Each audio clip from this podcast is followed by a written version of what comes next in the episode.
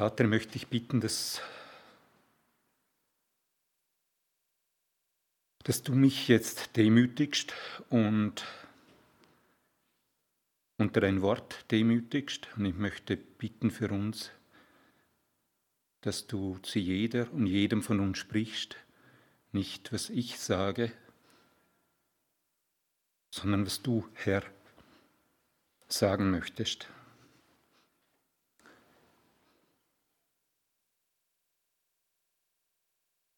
Wir haben Ende November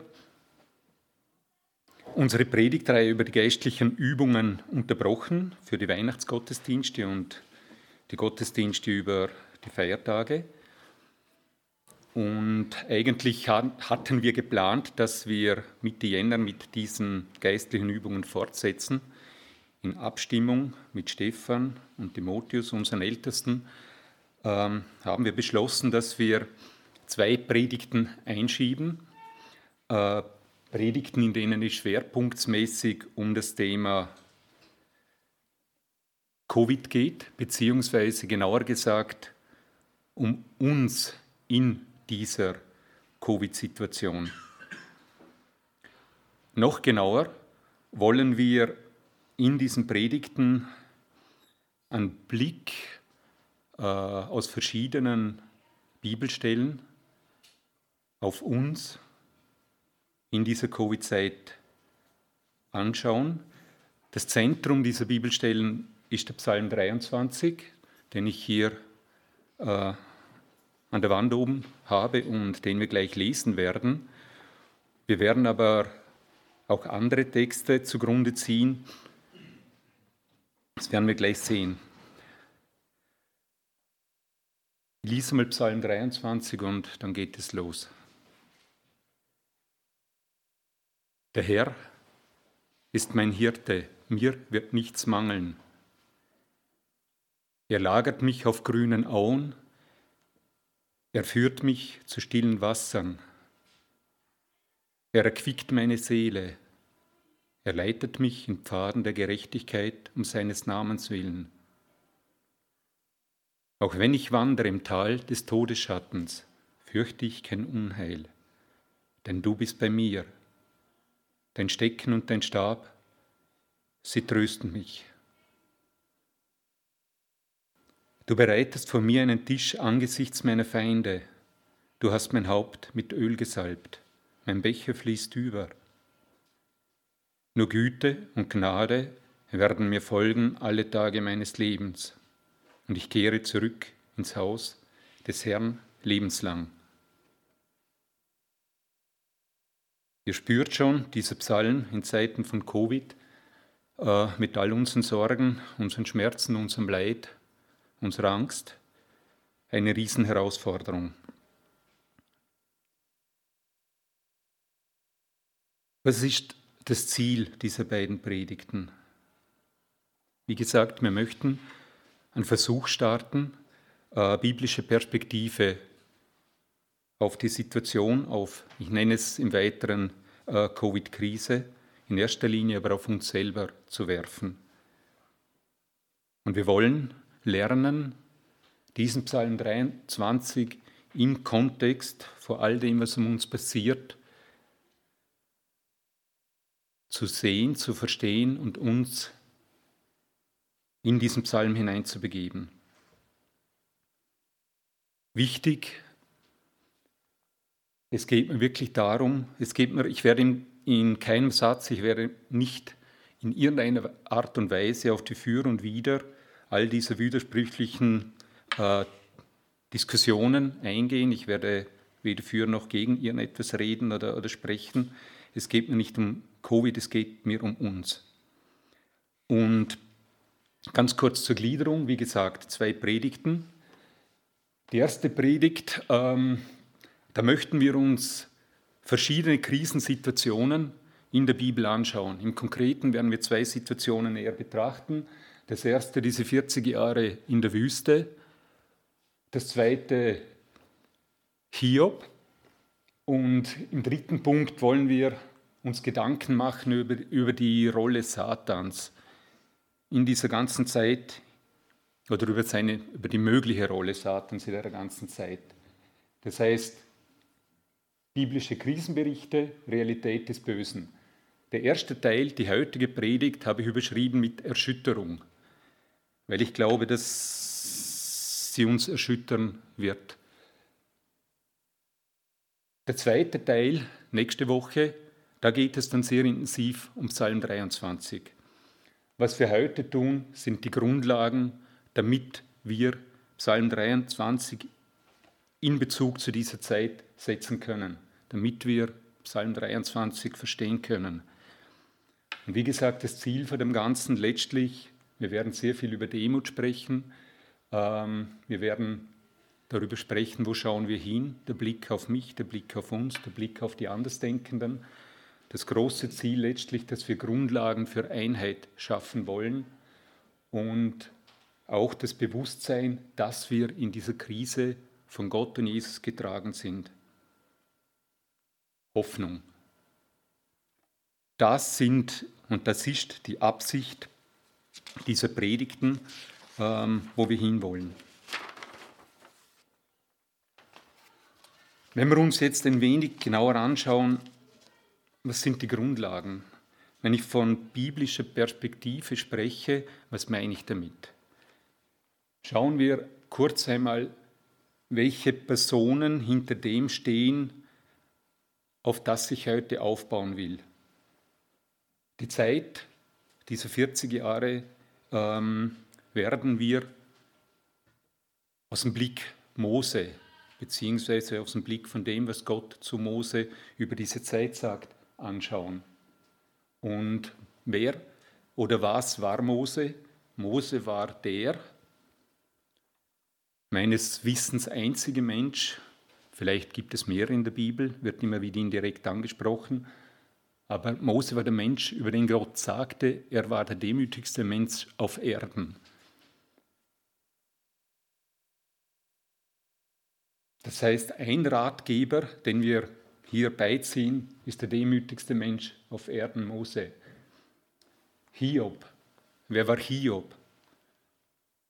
Hiob ähm, war einer der ganz, ganz wenigen äh, Menschen, über den wir le lernen, über den wir hören, über den Gott sagt, er war, er hatte Recht, er war rechtschaffen. Es geht ganz viel um die Frage des Rechtes und der Gerechtigkeit in diesem Buch Hiob. Der zweite Krisenmanager, den wir zu Rate ziehen, ist ein Mensch, ähm, der durch eine unglaubliche Krise gegangen ist, der sicher weiß, wovon er spricht und wie gesagt, über den Gott tatsächlich sagt, er hat Recht über mich gesprochen. Dann wollen wir über Satan reden, über Satans Wirken, Satans Absichten, Satans Macht. Wen ziehen wir hierbei zu Rate? Jesus, Paulus, Petrus und Johannes. Das heißt, auf Aussagen dieser Personen über Satan wollen wir verstehen, was Satan in einer derartigen Zeit wirken kann. Im zweiten Teil der Predigt, nächste Woche, wollen wir David als den Hauptratgeber beiziehen. Und was sagt Gott über David? David ist der Mann nach meinem Herzen. Das heißt, die Gründe und die Grundlagen, die wir betrachten wollen oder auf denen wir aufbauen wollen, sind Menschen, die durch Krisen geprägt waren und wurden in ihrem Leben, alle drei, die in der einen oder anderen Art und Weise wirklich Krisenmanagement betreiben mussten und die von Gott außergewöhnliche Titel in ihrem Leben und in diesem Umgang mit diesen Krisen äh, bekommen haben. Wir beginnen mit äh, diesen 40 Jahren Wüstenwanderung. Die Geschichte ist bekannt. Ähm, Gott befreit das Volk aus der Sklavenschaft in Ägypten. Es schickt Mose als jene Person, die dieses Volk herausführen soll. Ähm, interessant ist, sie kommen aus der Sklavenschaft heraus und gehen in eine riesen Krisenzeit hinein. Ursprünglich gedacht war, dass Gott dieses Volk in, ich weiß es nicht, einem Jahr, bisschen mehr, bisschen weniger, durch diese Wüste führt in das gelobte Land, das er ihnen versprochen hat. Aus diesem einen Jahr plus minus wären 40 Jahre. Eine unglaubliche Krisenzeit.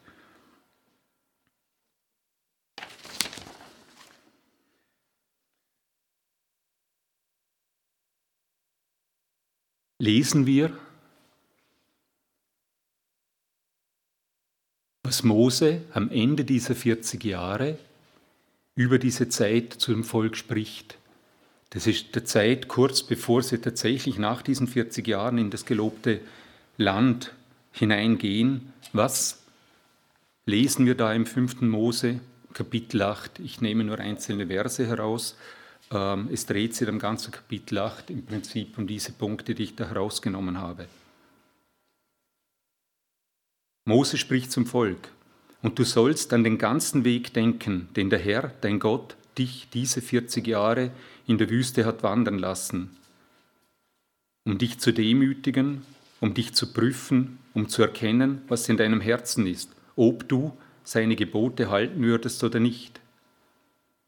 Und er demütigte dich und ließ dich hungern, und er speiste dich mit dem Mahn, das du nicht kanntest und das dein deine Väter nicht kannten, um dich erkennen zu lassen, dass der Mensch nicht von Brot allein lebt, sondern von allem, was aus dem Mund des Herrn hervorgeht, lebt der Mensch.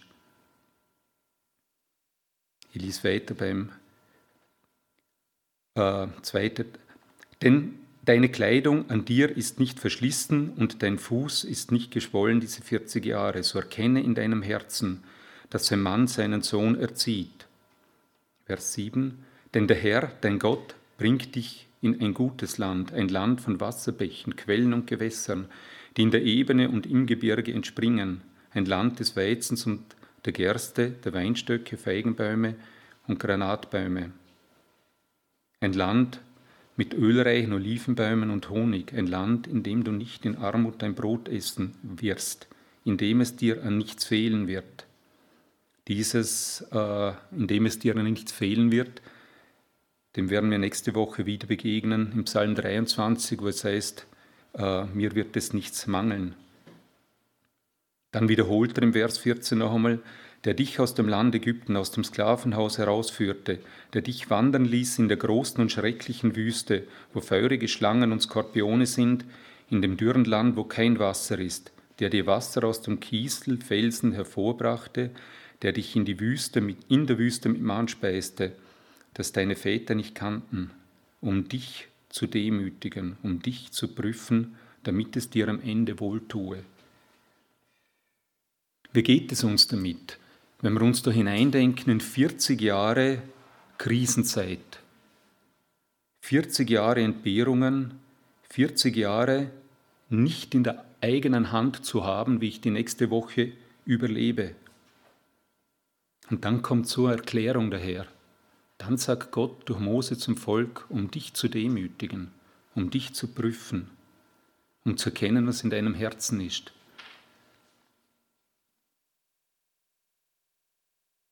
Warum? Warum ist es Gott so unglaublich wichtig, dass wir Demut lernen? Warum demütigt Gott uns durch solche Krisen?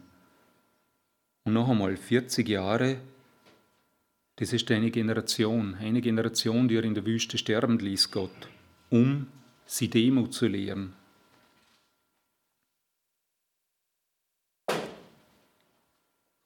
Wir werden nächste Woche noch mehr davon hören, aber ohne dieser Demut Gott gegenüber gibt es keinen ehrlichen Grund, dass wir uns tatsächlich in die Abhängigkeit von Gott begeben. Es gibt ohne der Demut keinen inneren Antrieb, der uns wirklich dazu führt, dass wir unser Leben und die Herrschaft unser, über unser Leben ganz Gott in die Hände geben. Solange es die Demut nicht gibt, bleibe ich und bin ich Herrscher und Herr über mein Leben, nicht Gott. Ohne Demut funktioniert Psalm 23 nicht. Und deshalb ist es Gott so unglaublich wichtig, Und wenn wir das Wort demütigen hören, dann verbinden wir damit ganz oft eigentlich, man nimmt mir etwas weg, man tut mir etwas Ungutes an, man knechtet mich. Und die Zeit in der Wüste war ja tatsächlich unglaublich hart. Aber was wir da gelesen haben, das sehen wir da links ein bisschen, wo es heißt, um uns in ein Land, in ein Leben des Segens und der Fülle zu führen, um uns am Ende wohlzutun, um uns letztlich dahin zu führen, wo es uns an nichts mangeln wird. Die Demut ist nicht nur Voraussetzung, dass wir uns in die Abhängigkeit von Gott begeben. Die Demut ist auch Voraussetzung, dass wir all die Segnungen Gottes in der ganzen Fülle empfangen können. Und deshalb ist die Demut und das Demütigen so wichtig. Gehen wir jetzt ein bisschen in die Tiefe und schauen einmal an, was Demut bedeuten kann. Beziehungsweise zuerst einmal, was bedeutet es in diesem Kontext? Wie gesagt, Gott sagt über Mose im vierten Buch Mose im Kapitel 12, der Mann Mose aber war sehr demütig, mehr als alle Menschen, die auf dem Erdboden waren. In welchem Zusammenhang hat Gott dies zu Mose gesagt? Was ist der Kontext, aus dem das Ganze hervorgekommen ist? Der Kontext war ein eigenartiger. Ähm, Mose hat sich eine Frau genommen, ich glaube eine kuschitische Frau, wenn ihr das recht in Erinnerung habt, und Miriam und Aaron, also die Schwester und der Bruder von Mose, äh, greifen Mose an. Die beiden sagen, hat Gott nicht auch zu uns gesprochen? Nicht nur zu diesem Mose. Was der tut, ist falsch. Wir übernehmen jetzt die Herrschaft. Wir nehmen das Ruder in die Hand. Das war der Angriff ähm, von den beiden gegen Mose. Und wisst ihr, was Mose gesagt hat, was er geantwortet hat? Wer, wer erinnert sich die Stelle?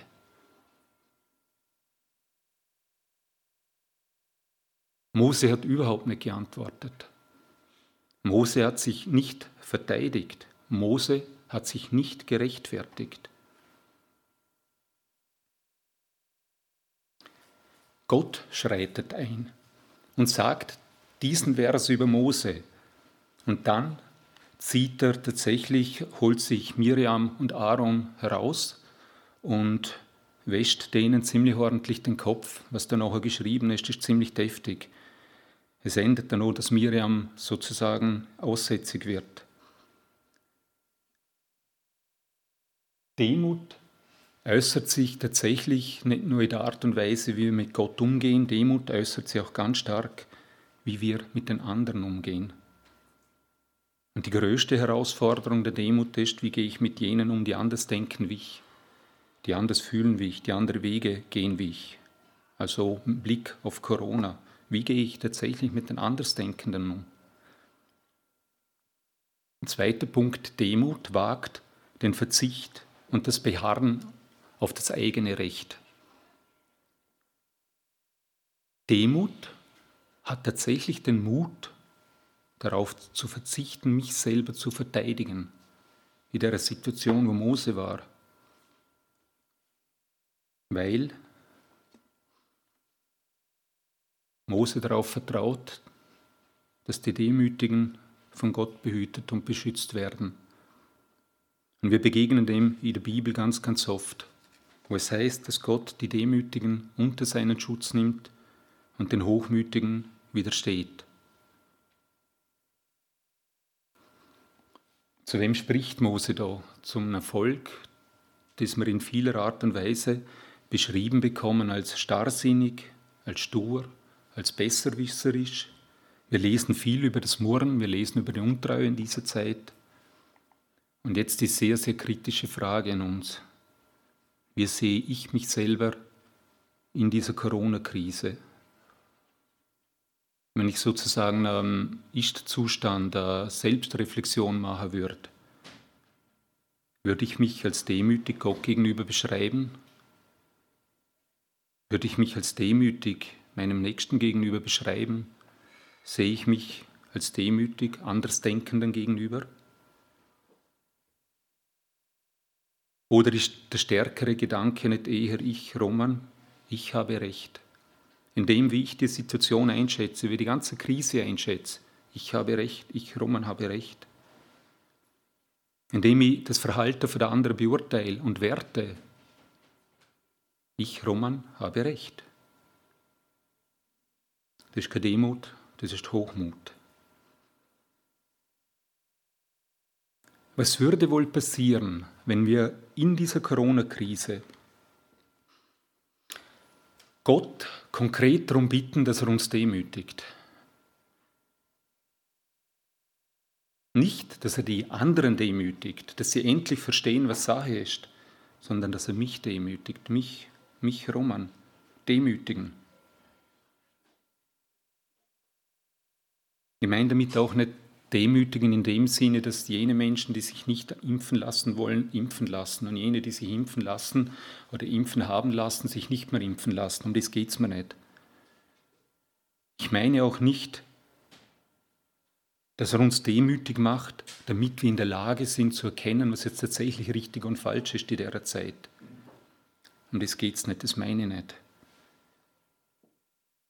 Ich meine, dass er uns demütigt, dass wir bereit sind, seinen Willen zu suchen und seine Herrschaft auch in dieser so schwierigen und leidvollen Zeit unter ihm zu stellen, dass er uns demütigt, dass ich die Entscheidungsgewalt und den Besitzanspruch über mich selber an Gott abtrete. Was würde wohl passieren, wenn wir darum beten. Stellt euch vor, ein von Gott gesandter, ein Prophet, der Prophetin, wie auch immer kommt und sagt, denkt an die Corona-Krise, die Corona-Zeit, die Gott geschehen ließ oder die Gott gar über uns kommen ließ. Warum? Um euch zu demütigen um euch und euren Glauben zu prüfen, um zu erkennen und erkennen zu lassen, was tatsächlich in euren Herzen ist. Ist irgendwie ein verstörender Gedanke. Warum lege ich den Blick und den Fokus so stark auf das Thema Demut? Warum so stark auf den Blick, dass, es, dass Gott es offensichtlich für notwendig erachtet hat, uns darin wirklich so zu schulen und uns derartige Lasten und Krisen äh, auferlegt. Warum? Weil ich glaube, dass die Nicht-Demut des Volkes damals genauso wie die Nicht-Demut von uns heute oder von mir heute, wenn es euch leichter fällt, eine oder der grundlegende negative Treibstoff in der zerstörerischen und spaltenden Wirkung zwischen uns Menschen in Krisenzeiten im Allgemeinen, in der Corona-Krise im Besonderen ist. Das heißt, das Thema Demut entscheidet letztlich, wie wir in dieser Krise miteinander umgehen.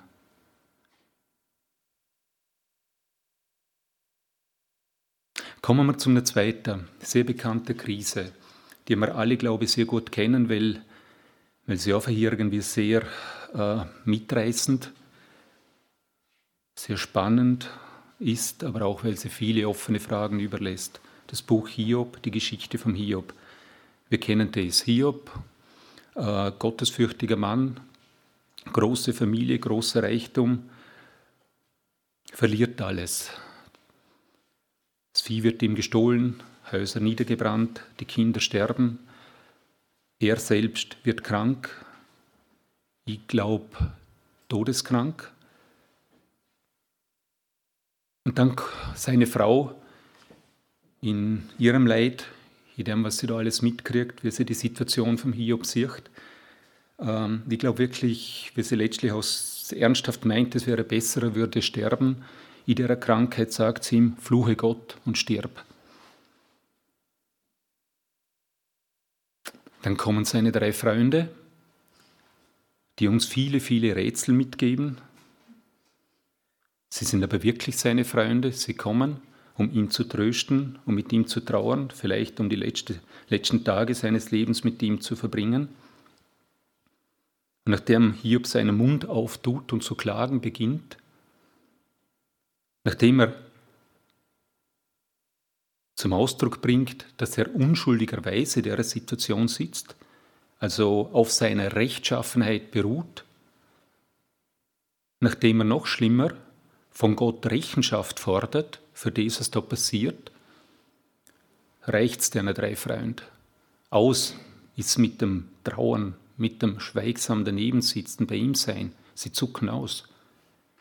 Und sie beginnen Gott zu verteidigen. Sie beginnen ihre Ansicht, dass derartiges Leid nur für sündhafte Menschen möglich ist, also dass tatsächliche Sünde in Hiobs Leben der Hintergrund für, das, für all das Leid ist, beginnen sie einzutreten.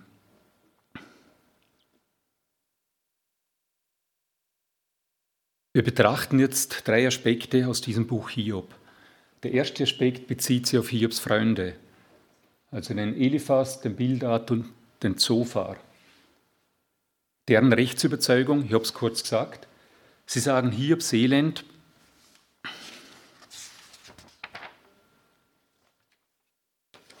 und sein Leiden ist der gerechte Strafe Gottes für sein, also für ein, für sein sündiges Leben.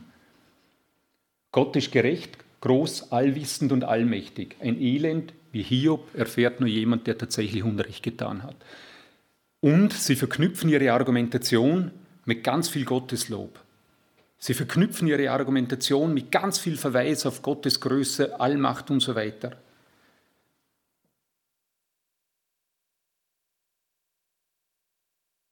Die Mittelmethodik, wie gesagt, da ist ganz viel Bezug auf Gott, ganz viel Loben von Gott, ganz viel, die Allmacht ist bei Gott, die Weisheit ist bei Gott. Aber letztlich verwenden sie das alles, um ihr Argument drüber zu bringen und ihre Meinung, ihre überzeugte Meinung. Da geht es jetzt nicht um irgendwelche Betrügereien. Die Frage, die für uns, für den Leser, den Zuhörer aufkommt, ist tatsächlich, wie können gläubige Menschen sich derart stark auf Gott beziehen und berufen, die sich wirklich von Gott ins Recht gefühlt oder gesetzt fühlen, die können nicht Unrecht haben, die müssen Recht haben. Wenn ich so enger Gott bin, bete, ringe, ich habe eine Meinung, dann muss ich Recht haben. Aber was sagt Gott über Hiob? Gott sagt, es gibt keinen wie ihn auf Erden. Ein Mann so rechtschaffen und redlich, der Gott fürchtet und das Böse meidet. Das sagt er am Anfang von dem Buch. Was sagt Gott am Ende vom Buch?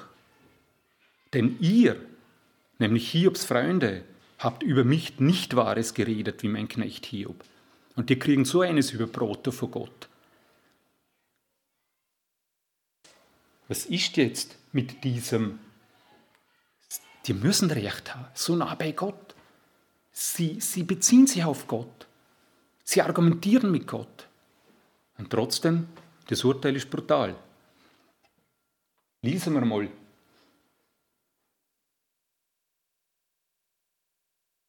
Kannst du? Lesen wir mal, was Gott zu seinen Freunden sagt. Es sprach der Herr zu Eliphas, den Dämoniter. Mein Zorn ist entbrannt gegen dich und gegen deine beiden Freunde, denn ihr habt über mich nicht Wahres geredet, wie mein Knecht Hiob. Und nun nehmt euch sieben Jungstiere und sieben Witter und geht zu meinem Knecht Hiob und opfert ein Brandopfer für euch. Und Hiob, mein Knecht, soll für euch Fürbitte tun. Nur ihn will ich annehmen, damit ich euch nicht Schimpfliches antue, denn ihr habt über mich nicht Wahres geredet, wie mein Knecht Hiob. Ist das nicht brutal? Ich glaube an Gott. Ich bete zu Gott. Ich bin in einer Gemeinschaft, wo wir gemeinsam das tun. Wir sind überzeugt von dem, was wir sagen und tun. Und dann kriegen wir so einen über drüber.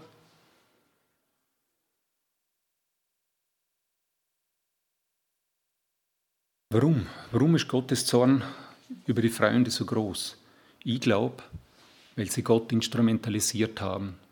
Was sie gemacht haben, wissentlich, unwissentlich, das war tatsächlich ein Missbrauch von Gott oder der Versuch. Und in all unserem Kampf, in all unserem Denken, unserem Ringen in der Corona-Zeit, sind wir ganz, ganz knapp und sehr versucht und gefährdet, dass wir genau dasselbe tun. Da geht es nicht darum, ob ich glaube oder nicht glaube. Da geht es nicht darum, ob mein Leben ganz in der Hand Gottes ist. Es geht darum, dass wir trotzdem gefährdet sind, dass wir Gott tatsächlich instrumentalisieren. Ein zweiter Punkt. Die Forderung nach dem Recht. Ein großer, das was uns am allermeisten schaffen macht in diesem Buch, ist tatsächlich die, die Frage nach dem Recht. Schauen wir uns das an. Hiob hat an seiner Rechtschaffenheit festgehalten. Hiob hat gesagt, ich habe nichts Unrechtes gegen Gott getan, das nur annähernd das verdienen würde, was da passiert. Ich bin gerecht vor Gott, also gerecht, da wir ein bisschen aufpassen, äh, aber ich bin tatsächlich rechtschaffen und schuldfrei, sündenfrei vor Gott. Und Gott bestätigt das ja, was wir gelesen haben. Es gibt keinen wie ihn auf Erden, ein Mann so rechtschaffen und so redlich. Und jetzt müsste man eigentlich verstehen, dass Hiob von Gott Recht fordert und auch Recht Fertigung fordert und Rechenschaft fordert. Hiob stellt Gott tatsächlich zur Rechenschaft. Gehen wir einen Schritt weiter. Wir wissen, dass dieses da passiert letztlich Satan war, der Hiob alles genommen hat, der Hiob das Leid so geführt hat.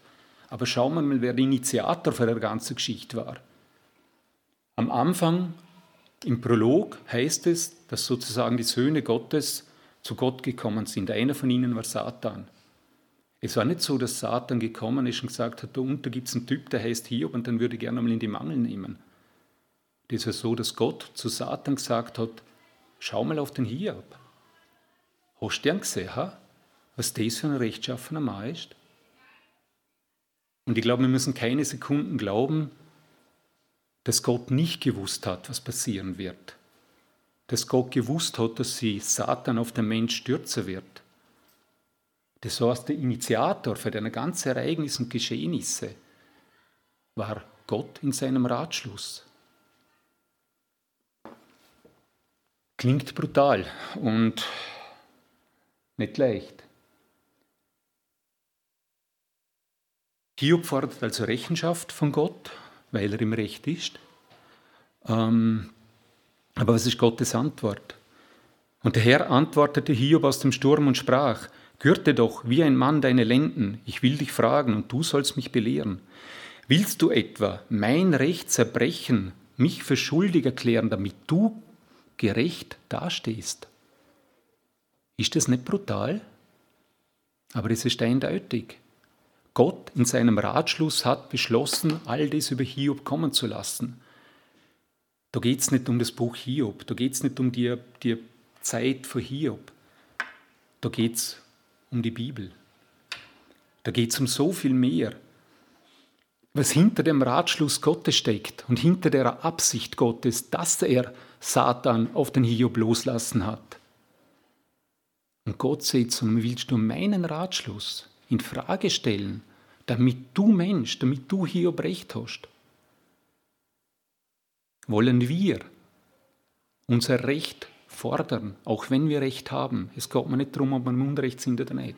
Auch wenn wir all der Corona-Zeit, all unserer, unserem Denken, Fühle, all dem Leid, auch wenn wir Recht haben, können wir das Recht einfordern vor Gott. Und es geht mir nicht darum, dass wir irgendwo in der Demokratie auf irgendetwas verzichten an demokratischen Mitteln, um unsere Meinung, um unserer Meinung Ausdruck zu verleihen. Um das geht es mir überhaupt nicht. Es geht nicht darum, demonstrieren gehen oder nicht.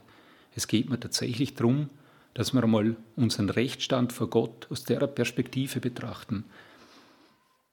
Wenn ich das erlebe, wenn ich mich da hineinfühle, wie würde Gott antworten? Wenn ich die ersten Teile da lies und sehe, dann denke ich mir doch, boah, das möchte ich mir nochmal gut überlegen, ob ich wirklich zu Gott gehören mag, ob ich wirklich Christ sein mag. Wenn das das ist, was der Herr der Kerl mit mir macht.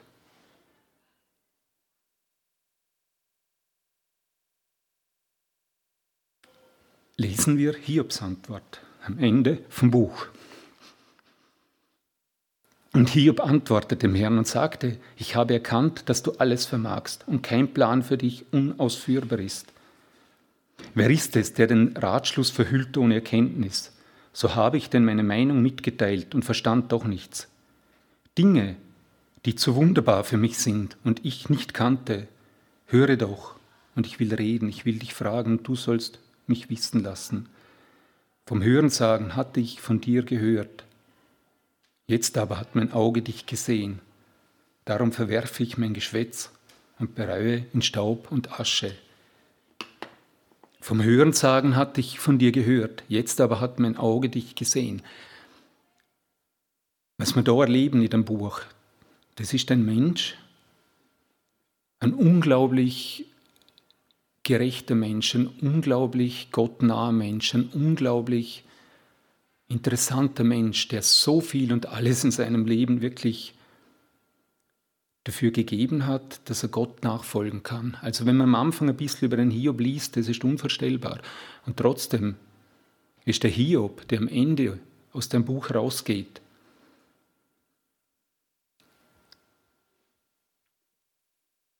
ganz ein anderer Mensch,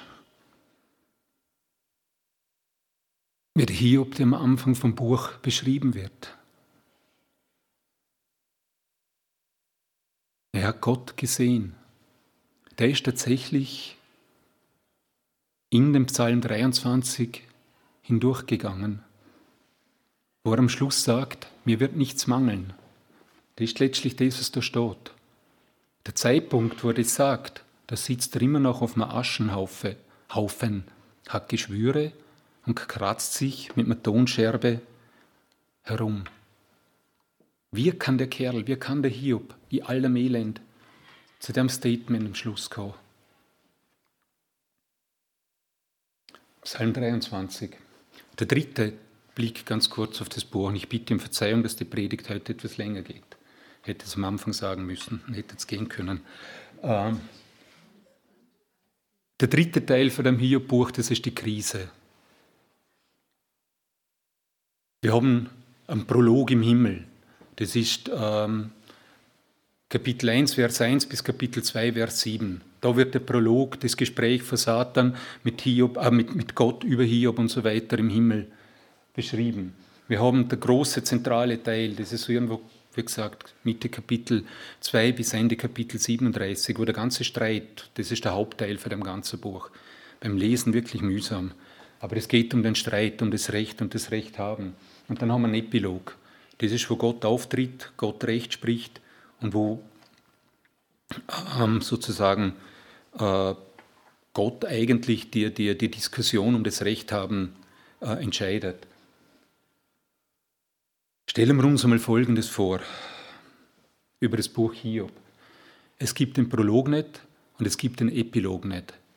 Wir haben nur die zentralen Kapitel irgendwo von 2 bis 37 wo uns von dem Streit berichtet wird. Wir verstehen das Thema, das geht aus dem Streit klar hervor, aber wir haben keinerlei Hintergrundwissen und Information. Wir haben noch niemanden, der uns am Schluss erklärt, was jetzt wirklich Sache ist, wer Recht hat. Als Außenstehende, wenn wir darüber das lesen, werden wir sehr wahrscheinlich ein bisschen eine distanzierte, sachliche Diskussion führen. Ich glaube, wir hätten extrem unterschiedliche Meinungen über das, wer jetzt tatsächlich Recht da drin. Also ich glaube, es wäre ganz, ganz schwierig. Ähm, aber als Betroffene, wenn wir da drinnen sind, als Hiob, als seine Freunde, wir würden Gefahr laufen, uns zu zerreißen, zerfetzen. Der Streit wird programmiert. Also es ist total verständlich, dass es zu einem Streit kommt. Und wenn wir sozusagen den Prolog und den Epilog weglassen, dann haben wir die Corona-Krise. Wir haben all das, was jetzt passiert, was wir sehen, was uns in unterschiedlicher Art und Weise wirklich zutiefst trifft, verletzt, was uns Angst macht, was uns trennt. Wir haben wenig Klarheit Wir haben keinen Prolog und es hat den Prolog gegeben und es gibt ihn über die Corona-Krise. Da können wir uns ganz sicher sein, weil es gäbe die Krise, die Corona-Krise nicht, wenn Gott sie nicht zugelassen hätte. Also gibt es einen Prolog im Himmel. Wir kennen ihn noch nicht. Und es gibt auch einen Epilog oder wird ihn gehen, geben, wo alle über das und mir jetzt so unterschiedliche Meinung sind, wo, wo mit unterschiedlicher Intensität wir da miteinander wirklich streiten und wo wir uns trennen lassen. Es wird einen Epilog, einen Epilog geben. Wir kennen das nicht. Aber seien wir vorsichtig, dass wir uns, wie Hiobs Freunde, eine Meinung darüber bilden, die vielleicht gar nicht stimmt. Seien wir sehr, sehr vorsichtig in dem. Das hat da wieder ganz viel mit Demut zu tun.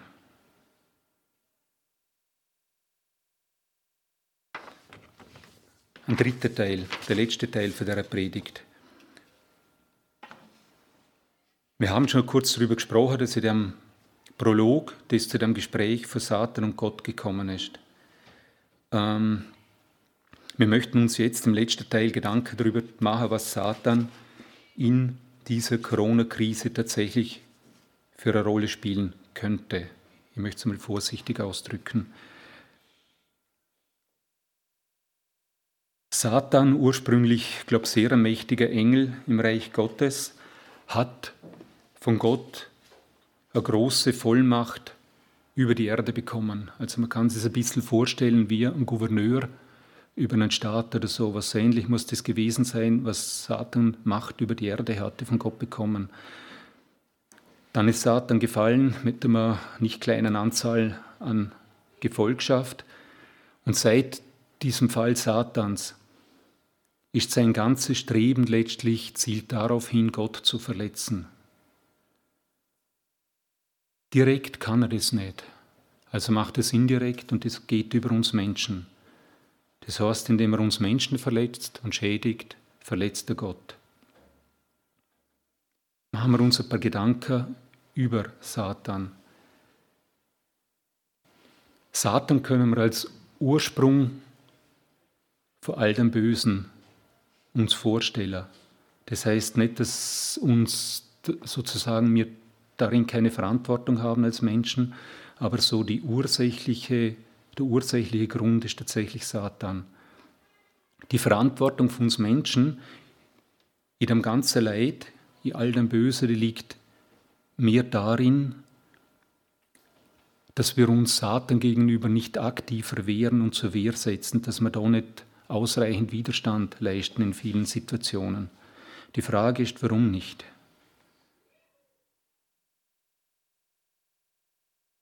Darüber wollen wir jetzt ein bisschen nachdenken.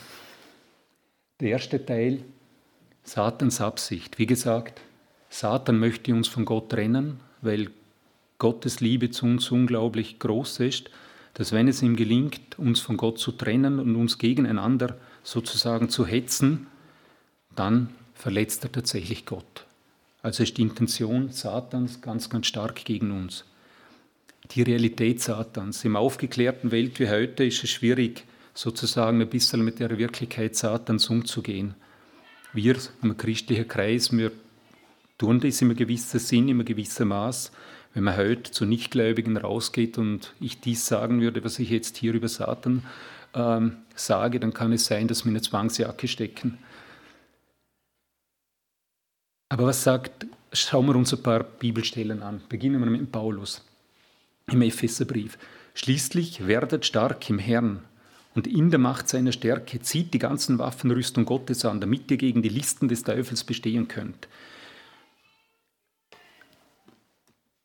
Paulus warnt und ermahnt uns da nicht und bereitet uns nicht vor, wenn es diesen Widersacher nicht gäbe.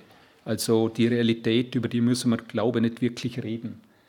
Dann sagt Paulus aber noch etwas Interessantes. Er sagt, denn unser Kampf ist nicht gegen Fleisch und Blut, sondern gegen die Gewalten, gegen die Mächte, gegen die Weltbeherrscher dieser Mächte der Bosheit in der Himmelswelt.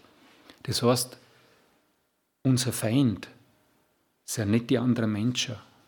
Das ist nicht mein Nachbar, das ist nicht in der Corona-Zeit der, der anders denkt wie, auch wenn er mir durch seine Entscheidungen Schaden zufügt, Leid zufügt.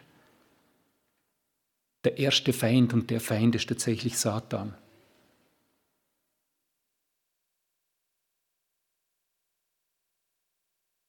Welche Waffen hat Satan? Was steht denn dem so an, an Waffenarsenal zur Verfügung? In Wirklichkeit hat er nur eine einzige Waffe und die ist aber gewaltig. Und die Waffe lautet Lüge, Betrug. Jesus sagt über Satan, er ist ein Lügner und noch mehr, er ist der Vater der Lüge. Es gibt niemand, der so gut lügen kann, der so falsch lügen kann, der so heimtückisch lügen kann, der so lügen kann, ohne dass man es merkt, wie Satan. Satan hat keinen direkten Einfluss auf unseren Willen. Er hat, keinen, er hat keine direkte Macht über unseren Willen. Und deshalb muss er uns täuschen. Deshalb muss er uns tatsächlich linken. Der Dallas Willard, muss ich erwähnen, viel von den Gedanken und Überlegungen, die dort kommen in der Predigt, kommen aus meinem Buch, das heißt Life is Out Lake.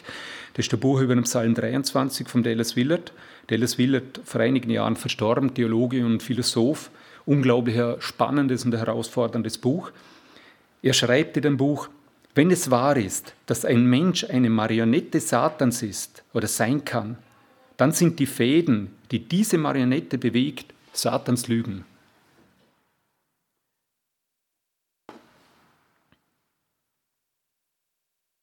Wären wir diesen Lügen ausgesetzt?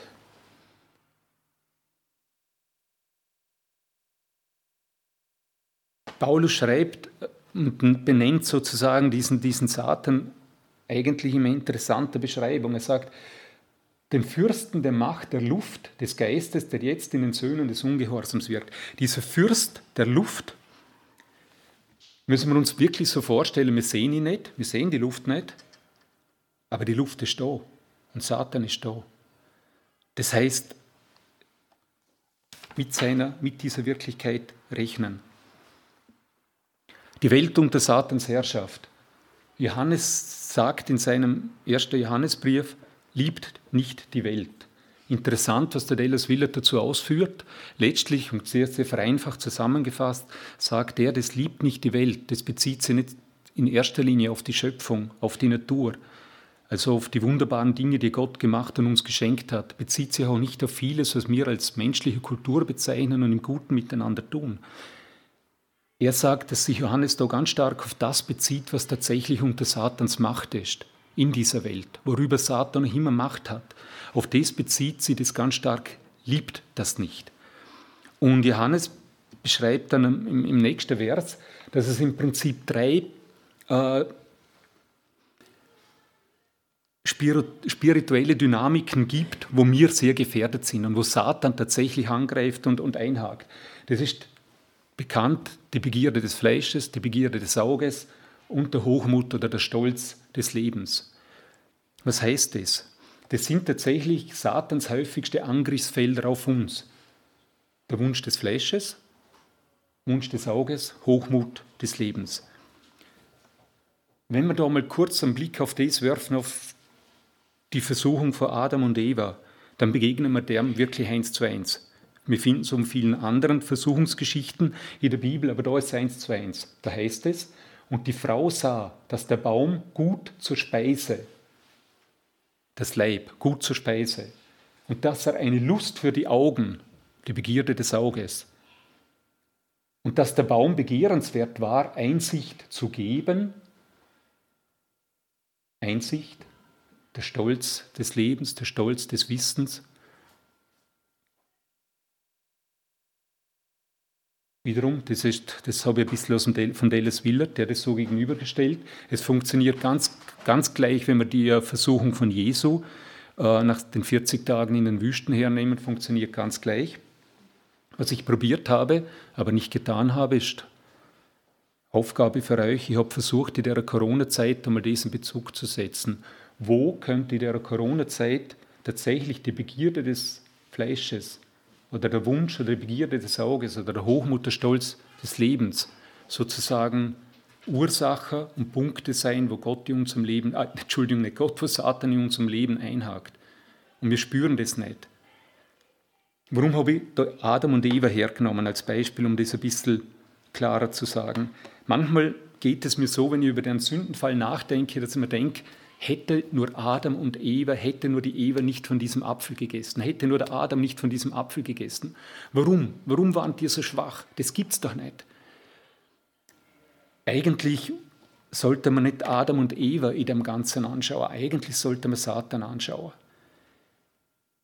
Das, was dahinter steckt, ist nicht, dass Adam und Eva so schwach waren. Sie waren schwach, sie haben versagt, okay, jeder von uns. Aber das Eigentliche dahinter ist, wie schlau Satan war. Wie unglaublich hinterfutzig, heimtückisch er das eingefädelt hat und durchzogen hat. Und wenn er das bei Adam und Eva schafft, dann gibt es, glaube ich, niemand unter uns, der sagen kann von sich, dass es bei mir nicht schafft oder nicht schaffen kann, nicht versucht und in gewissem Sinne auch mit Erfolg versucht. Der Trick Satans ist tatsächlich, dass er sich nicht sichtbar, nicht spürbar, nicht wahrnehmbar macht. Und die Dinge, die da stehen, so der, der, der Wunsch des Fleisches, der Wunsch des Auges und so weiter, ist ja nicht etwas, das wir sofort als böse erkennen. Wir erkennen etwas als begehrenswert, wir erkennen etwas, das wäre gut, wenn ich das hätte. Und wir finden viele Gründe, warum es tatsächlich gut für uns ist. Da steckt ja nicht der Markerl und der Kette drüber, ich komme von Satan.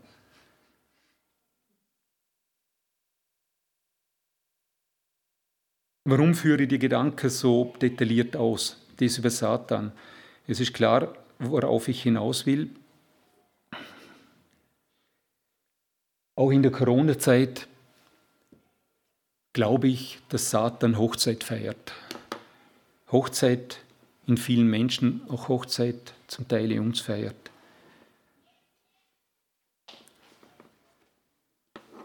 Und ganz, ganz ein kurzer Satz. Ähm, wenn ich das sage und wenn ich sage, wir sind alle nicht gefeit davon, A, dass Satan uns angreift und B, dass wir immer auf den Leim gehen, dann betrifft es natürlich auch und in erster Linie mich selber. Ich habe noch nie in meinem Leben so gerungen in der Predigtvorbereitung. Warum?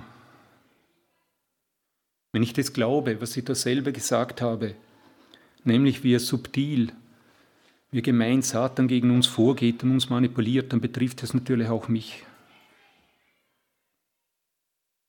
Und ich habe eine Meinung zu Corona, wie jeder von uns. Eine Meinung zum Thema Impfung, Impfpflicht und so weiter.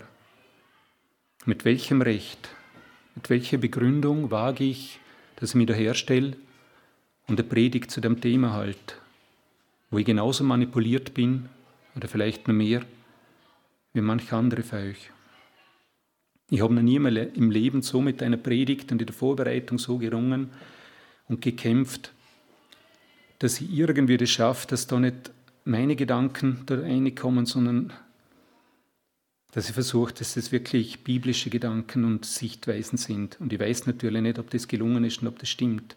Ich bin noch nie durch solche Höhen und Tiefen in der Vorbereitung gegangen, relativ wenig Höhen und sehr viele Tiefen.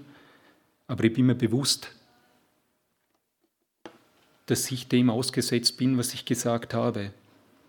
Und so sehe ich mich auch. Und ich möchte mich entschuldigen, ganz klar, wenn ich da Dinge gesagt habe, die vielleicht nicht nur ganz klar biblische Gedanken und Schlüsse sind.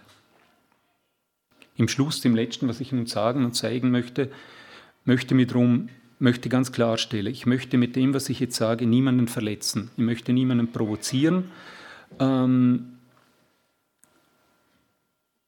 ich möchte einfach, dass in dem, was ich jetzt zeige, kurz einmal zuhört und in euch hineinhört.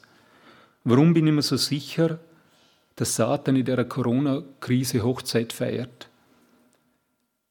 Weil ich versucht habe, mir auf einmal einige Früchte von dem, was wir beobachten, ein bisschen in den Kontext zu stellen von dem, was wir jetzt gehört haben. Eine große Frucht, die wir alle erleben, das ist Entzweiung, Spaltung, Streit, das Zerbrechen von Freundschaften, Zerbrechen von Familien, auch die Schwierigkeit innerhalb von Gemeinden und wirklich auch Trennungen in der Gemeinde. Auch für unsere Gemeinde hat das Thema nicht Halt gemacht. Sind das wirklich Früchte des Heiligen Geistes? Und wenn jetzt wenn ich jetzt denke, wenn du denkst, naja, aber das betrifft eigentlich mehr die anderen, weil die sind eigentlich verantwortlich für diese Entzweiung, für diese Trennung. Wenn die anders denken würden, wenn die anders entscheiden würden, wenn die verstehen würden, was ich ganz klar ist, nicht verstehe, dann wäre das alles nicht so schlimm. Also eigentlich sind es mehr die anderen. Kurze Stelle noch am Los, dem 1. Mose. Und Gott, der Herr, rief den Menschen und sprach zu ihm, wo bist du? Da sagte er, ich hörte deine Stimme im Garten und ich fürchtete mich, weil ich nackt bin und ich versteckte mich. Und Gott sprach, wer hat dir erzählt, dass du nackt bist? Hast du etwa von dem Baum gegessen, von dem ich geboten habe, du sollst nicht essen? Da sagte der Mensch, die Frau, die du mir zur Seite gegeben hast, sie gab mir von dem Baum und ich aß. Nicht ich bin schuld. Du bist schuld, die Frau, die du mir gegeben hast. Nicht ich bin schuld, die anderen sind schuld. Und letztendlich, was da noch steht, Gott, du bist schuld. Du hast mir die Frau gegeben. Also ganz eine große Frucht vor der Corona-Krise ist, ich bin nicht schuld, du bist schuld. Ist das eine Frucht vom Heiligen Geist? Wie denke, wie fühle ich? Wie geht es mir?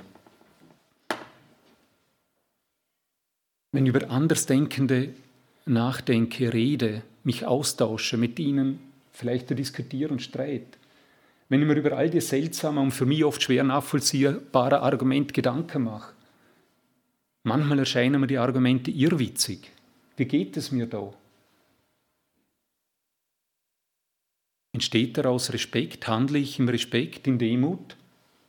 Versuche ich den Gegenüber zu verstehen oder geht es mehr ums Recht haben, ums Ablehnen, ums Rechtfertigen, wieso ich Recht habe? Also letztlich Zeichen des Hochmuts. Sind es Früchte des Geistes?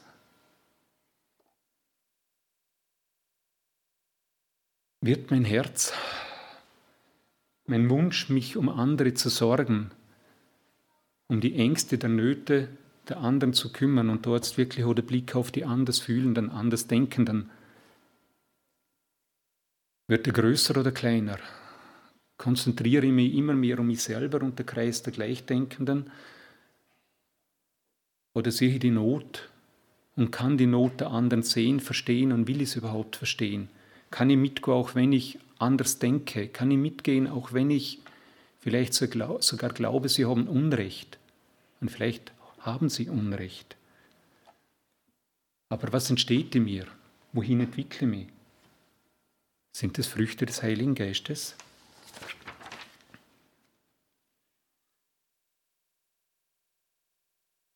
Am Schluss bitte ich um Folgendes. Wie gesagt, es war Teil 1 von einer Predigt, die lange geht, aus zwei Teilen besteht, aber eine Einheit ist. Das heißt, die Predigt ist nicht fertig.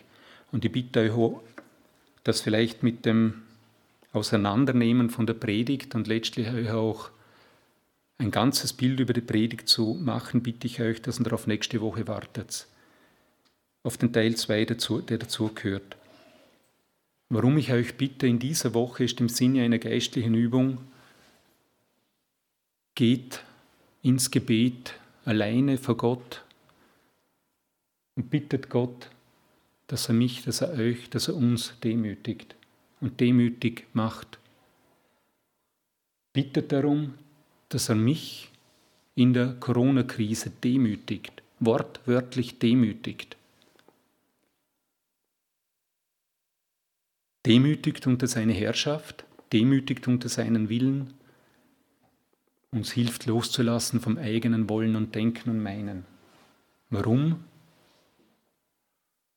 Damit uns nichts mangeln wird und damit es uns und mir am Ende wohltue.